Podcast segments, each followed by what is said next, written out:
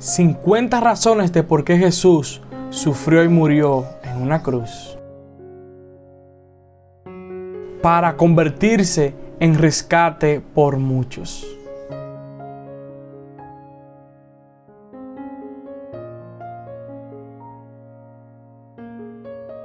Gracias porque Dios vino justo en el tiempo preciso, en el tiempo perfecto. Vino nuestro Dios para dar su vida y dar su vida en rescate por muchos. Él vino y se hizo en forma de un siervo.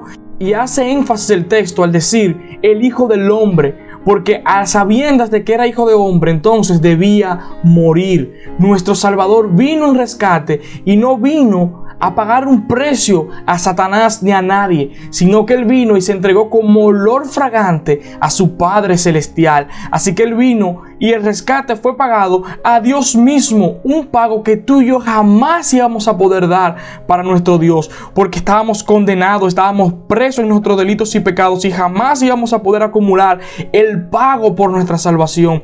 Y la única forma, la única manera de poder completar este pago era que el mismo Dios, hecho hombre, el Hijo del Hombre, viniera y diera su vida en rescate por muchos. Y el texto apela que son muchos y esto es lo triste del caso, no todos serán salvados. No por un tema de elección, es por un tema de que tú y yo no nos arrepentimos, no venimos a los pies de Cristo, escuchamos el mensaje de la salvación y no venimos a sus pies socorriendo la salvación.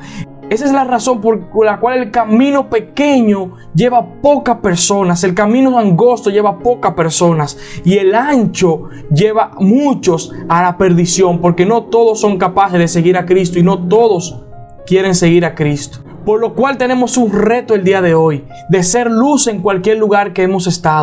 Nosotros que hemos recibido perdón, nosotros los perdonados, somos llamados a llevar el perdón. Nosotros los agraciados somos los llamados a llevar la gracia. Nosotros los que recibimos misericordia somos llamados a, llevar la misericordia. Nosotros los que hemos recibido el Evangelio somos llamados a llevar el Evangelio. Así que nosotros fuimos salvados por Jesucristo porque Él se hizo siervo y Dios nos llama a que nosotros seamos siervos en nuestros lugares de trabajo. El día de hoy te insto a que sirvas al Señor en tu área, donde quiera que te encuentres, que le glorifiques y que vayas en búsqueda de esas personas que se han perdido y que no han encontrado el rescate. Sé tú la entidad de rescate enviada por el Señor. Anímate y predica el Evangelio a los, a los que están a tu alrededor. Así como Jesucristo se hizo siervo y vino y nos sirvió y dio su vida en rescate por todos nosotros. Él ya hubo alguien que la dio. El texto no nos manda que nosotros demos la vida por las otras personas, pero sí nos manda a que sirvamos a las otras personas